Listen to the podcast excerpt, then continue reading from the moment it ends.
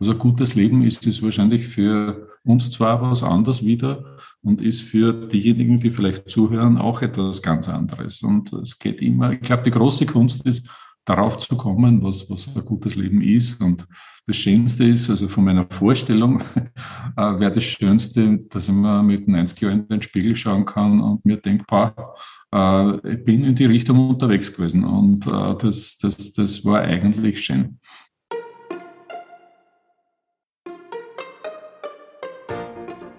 Hallo beim Getting Alive Podcast. Dein Podcast für eine Reise zu einem ausgeglichenen Leben. Hier ist dein Reisebegleiter, Daniel Friesenecker. Hallo und Servus zu dieser Ausgabe des Getting Alive Podcast.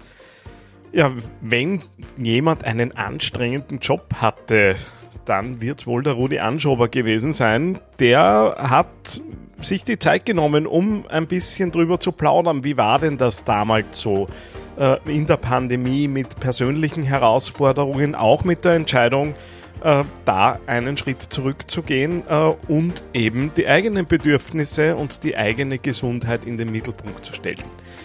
Ja, ich glaube, das wird nicht jeder von uns so machen, wie es er gemacht hat. Dementsprechend freut es mich sehr, dass er sich Zeit genommen hat, hier im Podcast Rede und Antwort zu stehen. Und ich halte euch gar nicht länger auf, rein ins Gespräch mit dem Rudi Anschober.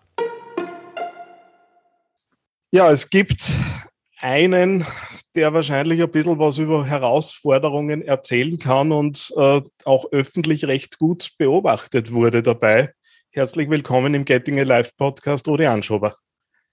Ja, hallo, danke für die Einladung.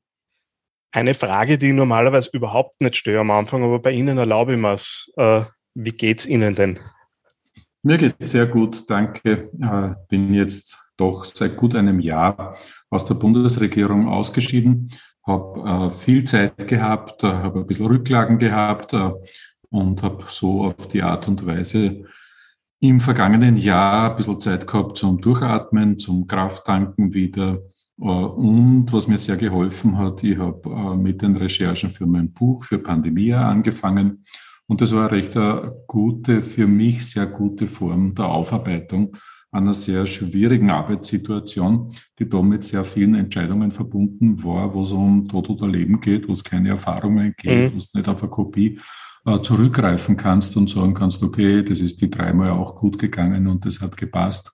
Äh, das ist alles Neuland gewesen für jeden äh, in jedem Land und jede Ministerin. Und von daher war es einfach ein totales Geschenk, die Zeit zu haben und die Möglichkeiten auch durch den Verlag zu haben, ein paar Monate in Wirklichkeit daran zu arbeiten, diese Phase auch aufzuarbeiten. Was ich glaube im Übrigen, das wir öfter machen sollten in unserem Leben. Äh, auch, aber nicht nur als Individualpersonen, sondern auch als Gesellschaft. Gerade die Pandemie hat uns alle so verändert äh, und niemand kommt aus der Pandemie so heraus, wie er hineingeraten ist. Und äh, deswegen glaube ich, dass das für uns unbedingt notwendig wäre, diesen Prozess gemeinsam als Gesellschaft zu machen. Ähm, jetzt haben wir Sie ähm, mit dem Thema Erschöpfung. Es gab ja auch dieses Burnout damals nur, wie es, in, in Oberösterreich in Amt und Würden waren. Ähm, als öffentliche Person sind es zweimal sehr, sehr offen damit umgegangen. Äh, jetzt äh, bin ich weit nicht so bekannt äh, wie Sie, äh, hatte letztes Jahr Depression äh, und bin aber selbstständig und hatte da so mein Thema damit, boah, kann ich das jetzt wirklich wem sagen? Weil wie wirkt denn das nach außen und kommt denn dann überhaupt nur, also traut mir überhaupt nur wer zu, äh, mit, mit mir irgendwie zusammenzuarbeiten? Und Sie sind ja dann recht offenen Weg gegangen. Wie fasst man den Mut? Äh, und wie, ja, wie sind Sie zu dieser Entscheidung gekommen? Weil ich habe das ehrlicherweise sehr bewundert. Also ich glaube, dass es alternativlos ist in Wirklichkeit, wenn man gesund werden will. Es hilft dann sehr stark beim äh, Gesunden ja, zu sich zu stehen und alles andere ist ja, ich sage es jetzt ein bisschen flapsig vielleicht, alles andere ist ja eigentlich äh, total widersprüchlich in sich. Ja, denn äh, niemand von uns äh, versteckt es, wenn er sich beim Skifahren ein Kind eh nicht machen, weil er nicht Skifahren kann. Aber bleiben wir bei dem Beispiel beim Skifahren den Fuß bricht. Äh, dann äh, gibt es ja auch niemanden, der den Gips irgendwie irgendwo verstecken will. Äh, Im Übrigen selbstverständlich, dass man dann sofort eine Betreuung kriegt, sofort eine medizinische Versorgung kriegt. Und sobald es in den Bereich nur von psychischer Erschöpfung oder psychischen Schwächen oder psychischen Erkrankungen geht, haben wir in unserer Gesellschaft, ich glaube, es ist nicht mehr so arg äh, wie noch vor Jahren, aber doch noch ganz massive Tabus. Wir kriegen ähm, oft nicht die Behandlungen so rasch, wie es notwendig wäre. Äh, mhm. und das ist sehr, sehr höflich und sehr freundlich formuliert von mir. Äh, und äh, wir haben irgendwie alle miteinander in der Gesellschaft den Eindruck, das ist etwas, ich weiß nicht, weniger akzeptiertes wie eine ganz normale körperliche Erkrankung, die wir, ich weiß nicht, ob das am Beginn der Medizin auch so gewesen ist, dass wir bei körperlichen Erkrankungen solche Tabus hatten, aber auf jeden Fall ist es im psychischen Bereich völlig anders. Äh, wir tun uns natürlich bei unserem Gesundungsprozess dadurch doppelt schwer. A, weil lange keine Behandlung da ist und B, wenn ich mit niemandem reden kann darüber, ist ja schon mal äh, die Schwierigkeit eine doppelte. Und deswegen glaube ich, dass man an dem einfach ganz intensiv arbeiten muss äh, und dass jeder, ja, das halbwegs kann, das durchsteht. Ich weiß, dass das nicht so ganz einfach ist, aber dass wir lernen müssen, dass man genauso wie bei jeder anderen Erkrankung zu Schwächen einfach in jeder Hinsicht stehen. Ich finde es mittlerweile sehr gut, dass es auch, und da geht es überhaupt nicht darum, äh, ob ich da jetzt äh, äh, politische Ähnlichkeiten äh, empfinde, die empfinde ich nicht, aber dass wir jetzt einen Landeshauptmann haben, zum Beispiel in Vorarlberg, äh, der hergeht, ich kenne den Hintergrund nicht, äh, was ja. bei ihm die, die, die, die Erkrankungsform ist. Aber dass er hergeht und sagt, okay, äh, mir geht's nicht gut, ich habe keine Kraft mehr und ich bin krankgeschrieben worden deswegen äh, und ich ziehe mich deswegen von meiner Funktion äh, zurück äh, für etliche Wochen. Ähm, völlig unabhängig davon, was der Grund ist. Äh, früher war das völlig undenkbar gewesen, äh, weil Politiker geglaubt haben, so wie viele in unserer Gesellschaft das glauben, von sich auch, äh, dass, dass, dass wir immer die Starken sein müssen und keine Schwächen zeigen dürfen. Und dieses Schwächen zugeben, was ja allzu menschlich ist, was völlig normal ist, das ist, das ist ein extrem wichtiger Schritt auch in Richtung äh, Lebensqualität und in Richtung Gesundung wieder. Wenn man mal ein Tief hat, gleichgültig in welchem Bereich und gleichgültig aus welchem Grund. Bei mir waren es zwei unterschiedliche Gründe. Das erste, 2012, das war ein echtes Burnout. Also da hätte ich mich nicht mehr hinstellen können, äh, zu einer Pressekonferenz und der PK halten können, äh, so mhm. wie es im letzten Jahr noch möglich war. Ich weiß nicht, was drei Monate später gewesen wäre. Äh, und äh, ich habe den Eindruck, äh, dass äh, das im letzten Jahr etwas anderes war. Da ist man einfach, einfach unter Anführungszeichen, die Kraft ausgegangen. Ich habe gemerkt, äh, das geht mir auf die Nieren sozusagen. Äh, das, wie man so schön sagt, die Sprache sagt uns eh so viel immer.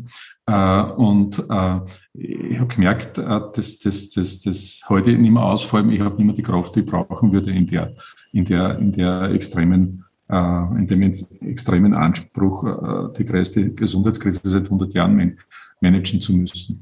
Und äh, in beiden Fällen war die Rückmeldung, damit komme ich auch zu Ihrer Frage, extrem positiv und, und, und unterstützend. Ja.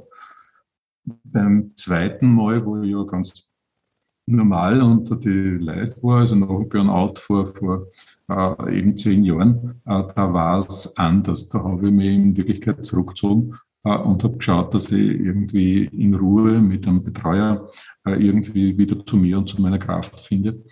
Diesmal bin ich ab dem ersten Tag unterwegs gewesen, spazieren gegangen, in der Stadt gewesen, mit der Straßenbahn gefahren, mit dem Zug gefahren. Und das war ja eine Welle der Sympathie und ein irrsinnig liebevoller Umgang. Beim ersten Mal, beim Burnout, hat es noch eine Partei gegeben, ich verrate nicht welche, äh, die noch blöde Bemerkungen und Aussendungen gemacht hat. Äh, okay, hätten sie sich sparen können, aber war mir wurscht in Wirklichkeit. Äh, beim zweiten Mal jetzt, bei diesem Ausscheiden müssen aus der Regierung, hat in die Richtung überhaupt kein Mensch irgendwas Negatives formuliert, was mir, von dem ich erfahren hätte oder was direkt in meinem Mailordner gelandet wäre sondern ganz im Gegenteil. Das war eine große Wertschätzung, gerade auch in die Richtung, dass man sich einfach Politiker und Politikerinnen wünscht, die einfach glaubwürdig sind und authentisch sind. Und authentisch und glaubwürdig ist es nicht, wenn man sieben Tage die Woche, zwölf Monate im Jahr immer gut drauf, immer fit, äh, immer äh, wie ein Automat funktionierend ist und immer strahlend schön und lächelnd unterwegs ist. Das gibt's ja nicht. Das ist niemand. Mhm. Äh, und das, ich glaube, es gibt das Sehnsucht nach Ehrlichkeit und Glaubwürdigkeit. Und das, deswegen hat es auch die guten Reaktionen gegeben. Und das ist eine totale Chance dafür, dass wir insgesamt aus diesem Tabu schrittweise rauskommen. Ich meine, jetzt muss man immer ein bisschen vorsichtig sein mit Verallgemeinerungen und es ist auch das Erleben jedes Betroffenen, jeder Betroffenen natürlich ein bisschen anders. Äh, was mir aber extrem geholfen hat, war immer auch so ein bisschen mitzubekommen, wie geht's den anderen, weil ich darüber draufkomme, bin halt das. Das kenne kenn ich bei mir tatsächlich auch und hätte es aber gar nicht als für mich war es normal. Also ich habe hab gewisse Gefühlsregungen seit 25 Jahren gekannt äh, und hätte niemals den Rückschluss getroffen, dass ich, dass ich psychologische Betreuung brauche oder in Anspruch nehmen sollte deswegen. Äh, Im Nachgang wird es mir halt jetzt bewusst, wo Dinge liegen. Äh, so rückblickend, was waren denn für Sie so die ersten Warnsignale, äh, wo Sie halt einfach gemerkt haben, pfah, äh, da kommen wir jetzt einfach wirklich in, in was Krisenhaftes hinein, was, was man einfach die Kraft zieht? Äh, Sie meinen jetzt im letzten Jahr? Ja. Ja, jetzt im letzten Jahr war es eigentlich so, dass das so ein schrittweiser Prozess war. Ich hab, äh, bin in die Regierung reinkommen äh, Anfang 2020 äh, und äh, hatte damals die Situation, dass, dass ich ein großes Ressort gekriegt habe. Äh, ich mich gefreut habe darüber, weil das lauter Sachen waren, die ich sehr gern äh, gemacht habe, vom Tierschutz bis zur Pflege äh, Riesenbereich. Und dann ist nach drei Wochen ist die Pandemie dahergekommen. Und äh, das war dann also eine Doppelbelastung, die ähm, oder Teufel im Detail sozusagen gelegen ist, äh, weil auf der einen Seite wollte die großen inhaltlichen Reformen machen, die große Pflegereform, äh, die Tierschutzstandards heben und so weiter und so fort ein ähm, großes Aktionsprogramm gegen Armut in Österreich haben wir in Planung gehabt, gerade gegen Kinderarmut. Da war mein ganzes Herzblut drinnen und das, äh, das, das, darauf war ich eingestellt sozusagen. Mhm. Und dann habe ich äh, eine unglaubliche Palette von ähm, unerwarteten äh, neuen Aufgaben gekriegt, auf die ich überhaupt nicht eingestellt war und äh, die dazu geführt haben, dass sonst fast nichts mehr Platz gehabt hat in meiner Arbeitssituation. Und ich wollte aber trotzdem beides tun, habe den großen Fehler gemacht, was ich heute anders machen würde. Äh, ich hätte äh, damals hergehen müssen und sagen müssen, tut mir leid, das muss jetzt der Kollege, Kollegin aus der, aus der Regierung machen, den Rest oder einen Teil des Rests des ja. eigentlichen Ressorts und ich konzentriere mich ganz auf die Pandemie und wenn die vorbei ist, äh, dann äh, übernehme ich das gern wieder. Aber da, da fällt da irgendwie, also ich, ich habe gar nicht dran gedacht, dass die Möglichkeit da wäre, muss ich, muss ich zugeben, äh, sondern äh, es war einfach auch unklar, wie lange dauert denn die Pandemie. Ist das vielleicht eh noch drei Monate wieder vorbei? Haben wir alle irgendwie gehofft, keiner gewusst, äh, wie das jetzt laufen wird. Naja, und dann habe ich den Eindruck gehabt, dass es am Beginn eigentlich ganz gut gelaufen ist, äh, obwohl es äh, ein, ein, ein, ein Fahren im Nebel war sozusagen. Ähm, und man kennt es vom Autofahren. Das ist das anstrengendste Fahren, weil man weiß nie, was kommt daher, von links, von rechts, von oben oder von unten oder von vorn. Äh, und man muss sozusagen jederzeit darauf gefasst sein, dass irgendwas passiert. Und genauso war es am Beginn der Pandemie. Äh, und jeder Experte hat was Unterschiedliches gesagt. Und nach ein paar, äh, nach ein paar Monate haben wir eigentlich eine recht erfolgreiche Startphase gehabt. Und dann ist unser Teil der Bevölkerung einfach weggebrochen. Und das war genau das, worauf ich eigentlich gesetzt gehabt hätte, dass wir sowas wie Solidarität in unserer Gesellschaft schaffen und das alle zusammenhalten und äh, dass wir dann äh, diese Pandemie auch gut äh, äh, äh schaffen können. Und mit diesem äh, dann Wegbrechen von einem Teil der Bevölkerung sind auch die Schwierigkeiten immer größer geworden. Und ich habe mir teilweise dann halt sehr schwer getan, das einfach hinzunehmen oder zu akzeptieren, äh, dass ähm, die Infektionszahlen dann laufend gestiegen sind, die Schwererkrankungen laufend mehr geworden sind, auch die Todesfälle laufend zugenommen haben. Und ich habe es dann ein bisschen mit der Brechstange sozusagen, wie man so schön sagt, äh, probiert und versucht, noch mehr hineinzubuttern und noch mehr Arbeitszeit zu investieren. Bis dass ich dann irgendwann einmal im, wann war das, im äh, April, na März noch, äh, gemerkt habe, äh, ich bin ziemlich irgendwie an der Kippe und äh, äh, wie sagt man da, man rennt am Zahnfleisch daher, sagt man so schön. Mhm. Äh, und das ist, glaube ich, ein ziemlich zutreffender Begriff, nicht nur für mich heute, weil ich halt beim Zahnarzt gewesen bin, sondern insgesamt. Und ähm, dann ist kurze Zeit später ist zum ersten Mal passiert, dass ich einen Kreislaufkollaps gehabt habe. Äh, zwei Wochen später einen zweiten gehabt habe und mich halt dann untersuchen habe lassen, ähm, äh, was äh, die Ursachen dafür sind. Und da ist halt dann rausgekommen, dass die dass es schon medizinisch äh, Grundlagen gibt, aber noch keine schweren organischen Probleme. Mhm. Äh, und ich habe mich damals dann so eingeschätzt, dass ich vielleicht 60 Prozent meiner Kraft habe. Und mit 60 Prozent kannst du äh, nicht die, die, die, die größte Gesundheitskrise seit 100 Jahren managen, sondern da braucht es einen, der volle Kraft hat. Und äh, dann haben wir lang äh, diskutiert, mein Freund, der Werner Kogler und ich am Telefon. Und äh, ähm, und äh, ich habe dann den Beschluss äh, gefasst, über den ich heute sehr froh und glücklich bin. Der hat mir zwar extrem leid getan, weil ich das einfach irrsinnig gern weitergemacht hätte. Äh, aber es war, es hat also einen interessanten Satz gegeben, der mich dann selbst überzeugt hat. Ich bin bei fast jeder Pressekonferenz, und das waren viele in der Zeit, die wir gemacht haben, gestanden und habe gesagt, ich muss auf der sicheren Seite sein, äh, was die Gesundheit betrifft, denn als Gesundheitsminister bin ich für die Gesundheit verantwortlich. Und in dieser Phase habe ich mir dann gedacht, bitte, und was ist mit meiner eigenen Gesundheit eigentlich? Äh, mhm. du hilfst ja niemandem, wenn du die restlos ruinierst äh, und dann einfach nicht mehr kannst, dann bist du halt drei Wochen später im Burnout drinnen und kommst aus dem dann lange nicht mehr heraus. Und wer weiß, dann möglicherweise auch mit körperlichen äh, Schäden dazu. Äh, in der Kombi liegt ja dann immer äh, das speziell noch einmal dramatischere, wenn es eintritt.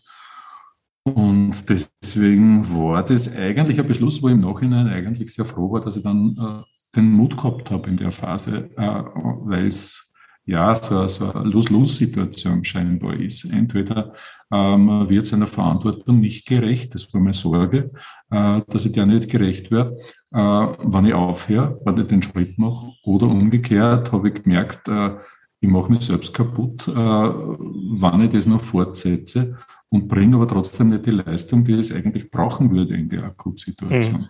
Und das war die Doppelmühle, in der ich drinnen war. Und ich habe gemerkt, dass der komme ich auch nicht raus, wenn ich einfach so Business as usual versuche so und jetzt äh, schlafe ich mir einen Tag aus und dann geht schon wieder. Und äh, ja, bin froh, dass ich keine Medikamente genommen habe. Äh, ich bin froh, dass ich, also anders wie viele, mit denen ich nachher gesprochen habe, sind ja sehr viele äh, Kolleginnen und Kollegen auf mich zugekommen und haben mir Briefe geschrieben oder äh, eine Mail geschrieben oder haben mich irgendwo angesprochen.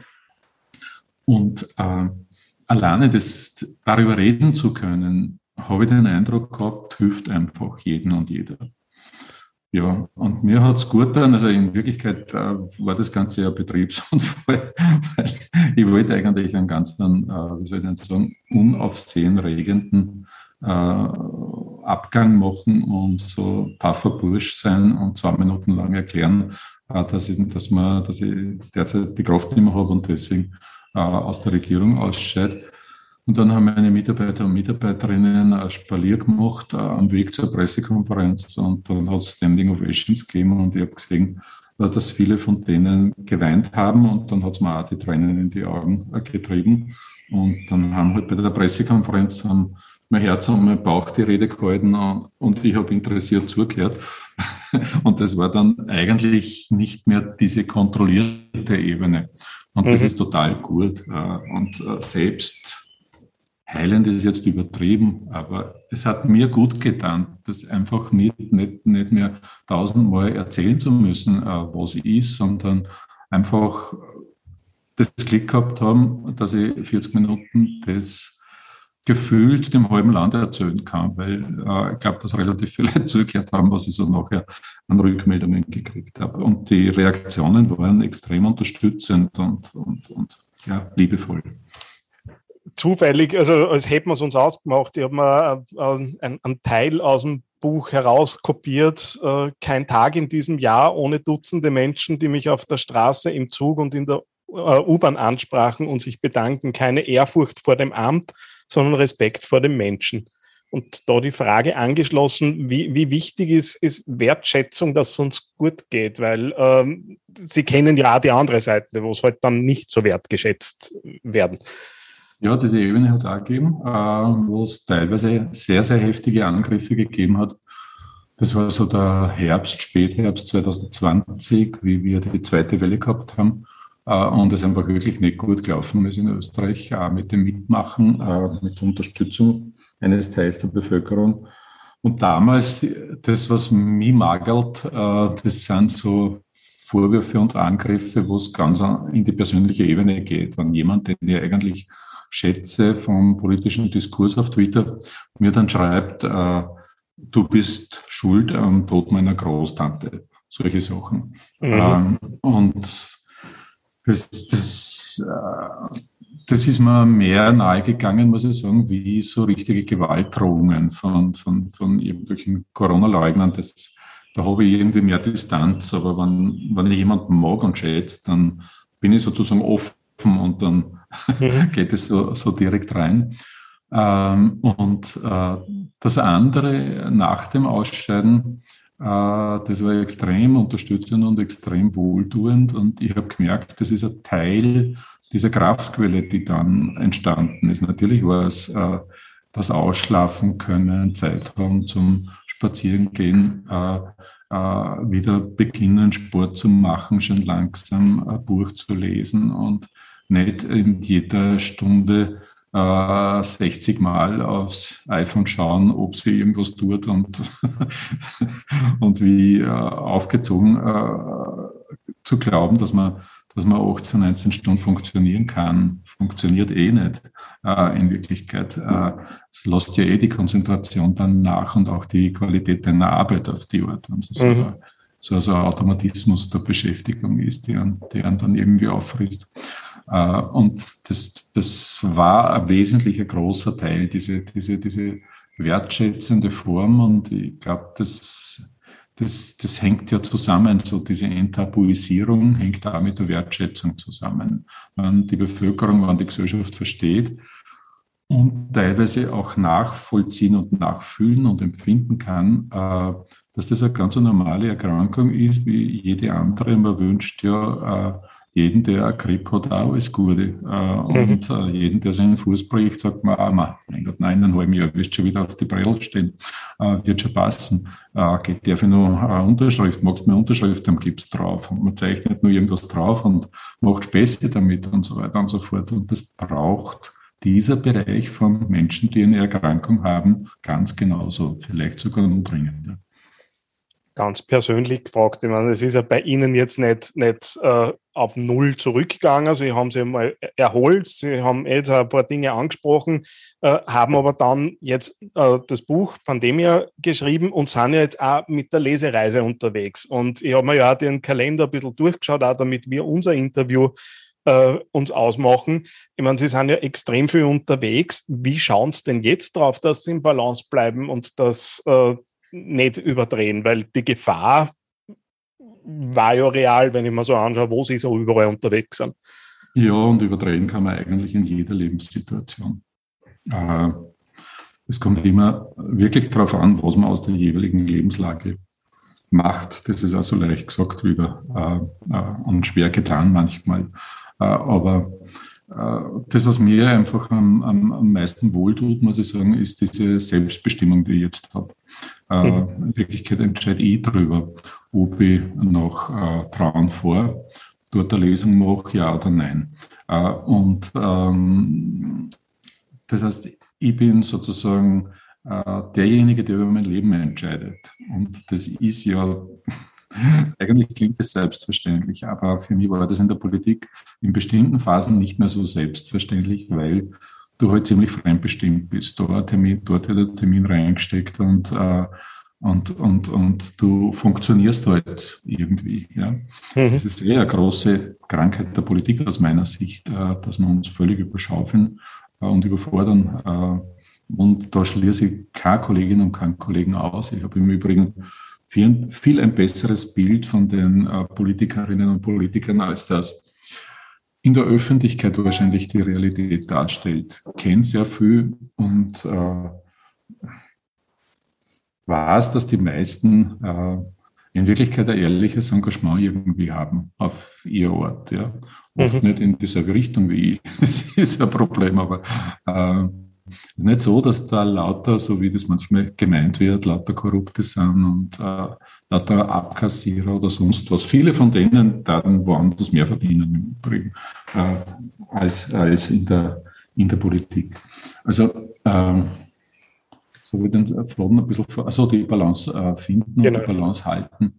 Ja, ich habe halt äh, jetzt ähm, mich zu dem zurückbesonnen, was ich eigentlich vor zehn Jahren schon einmal mir vorgenommen gehabt habe, was dann auch jahrelang gut funktioniert hat, nämlich bis zum Ausbruch der Pandemie, äh, nämlich äh, ganz bestimmte, ganz einfache ähm, Handlungsformen einzuhalten, wo ich gelernt habe, dass ich, dass die bei mir funktionieren.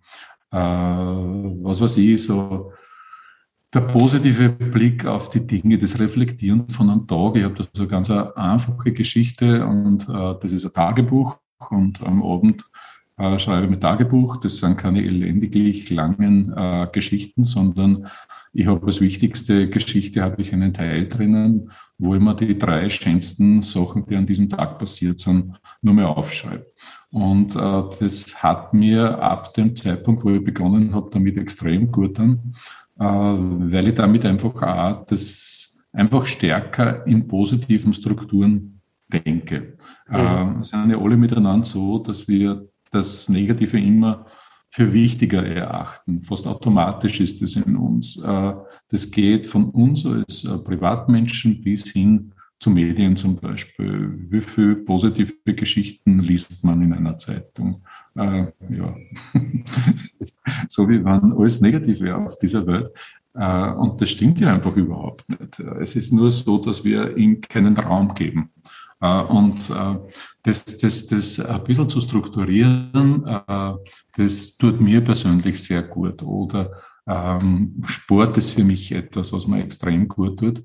Und ähm, ist genauso wichtig zu erachten, äh, dass ich vier, fünf Mal in der Woche laufen gehe äh, und nicht mit Karacho-Druck, sondern äh, Hauptsache ich gehe raus. Das ist für mich das Wichtige. Was ich dann mache, ist zweitrangig.